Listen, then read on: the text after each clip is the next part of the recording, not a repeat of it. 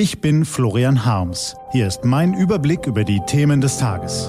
T-Online Tagesanbruch, was heute wichtig ist. Freitag, 19. März 2021. Gelbe Karte für Merkel. Gelesen von Nico van Kapelle.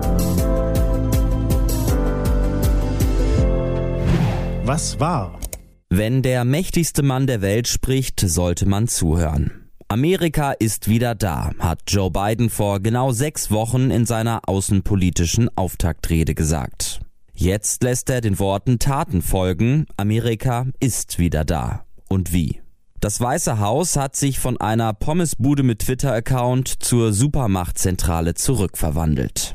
Donald Trump brüskierte Verbündete mit wilden Drohungen, denen erratische Querschläger folgten. Der neue US-Präsident dagegen hat eine Strategie. Er will Amerika wieder als berechenbare Weltmacht etablieren, die rund um den Globus Freiheit, Menschenrechte und Rechtsstaatlichkeit verteidigt. Demokratien will er unterstützen, Autokraten in die Schranken weisen. Und Joe Biden liefert.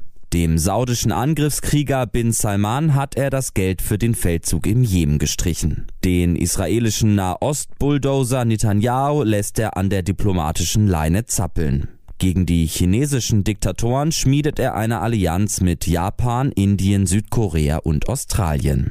Und dem Mann im Kreml zeigt er die rote Karte.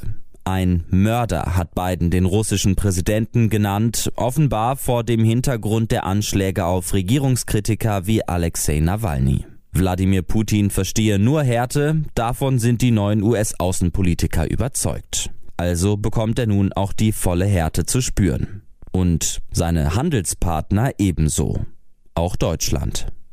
Um 20 nach 6 unserer Zeit kam die Eilmeldung gestern Abend. Die amerikanische Regierung verlangt den Sofortstopp der Arbeiten an der Ostsee-Pipeline Nord Stream 2, durch die russisches Erdgas nach Deutschland fließen soll. Andernfalls droht Außenminister Blinken allen Beteiligten mit Sanktionen. Putin bekommt die rote Karte, Merkel bekommt die gelbe. Die Bundesregierung braucht sich über den Verweis noch nicht einmal wundern. Schon Trumps Regierung hatte mit Strafen gedroht. Bidens Team macht genau da weiter. Wer gehofft hatte, mit dem neuen alten Mann würde alles leichter, landet spätestens jetzt auf dem harten Boden der Interessenspolitik. Wenn die USA einen Rivalen isolieren wollen, dann kennen sie kein Pardon, auch nicht gegenüber Verbündeten. Kanzlerin Merkel, Außenminister Maas und Wirtschaftsminister Altmaier stehen am Pranger. Ihre zwischen Zuckerbrot und Peitsche lavierende Russlandpolitik wird kalt ausmanövriert von einem Regime Erdgas zu kaufen, das nicht nur in Moskau und Tomsk, sondern auch in London und im Berliner Tiergarten Killer auf Dissidenten hetzt, das demokratische Wahlen im In- und Ausland unterminiert und Computerhacker auf Parlamente loslässt, mag bislang als zynische, aber akzeptable Realpolitik durchgegangen sein. Doch wenn der große Bruder in Washington den Eindruck hat, dass der Kreml zu einer ernsthaften Bedrohung für demokratische Länder geworden ist, bleibt den kleinen Geschwistern in Berlin wohl nur eins, schnell zu gehorchen. Was steht an? Die T-Online-Redaktion blickt für Sie heute unter anderem auf diese Themen. Die Regierenden in Bund und Ländern brauchen einen Plan, um das Impfen zu beschleunigen. Heute Nachmittag tagen die Gesundheitsminister unter Vorsitz von Jens Spahn, der unter verschärfter Beobachtung steht. Es stellt sich die Frage, ist Spahn für die Politik-Show besser geeignet als fürs solide Regieren? Schreibt unser Reporter Tim Kummert. Die Frage, wer von beiden denn nun die Kanzlerkandidatur übernimmt, werden Annalena Baerbock und Robert Habeck wohl auch heute nicht beantworten.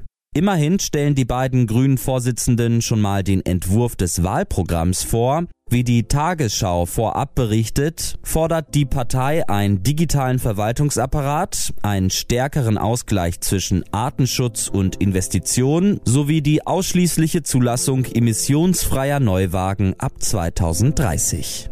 Und apropos Klimaschutz, nach längerer Sendepause melden sich heute auch die Aktivisten von Fridays for Future zurück.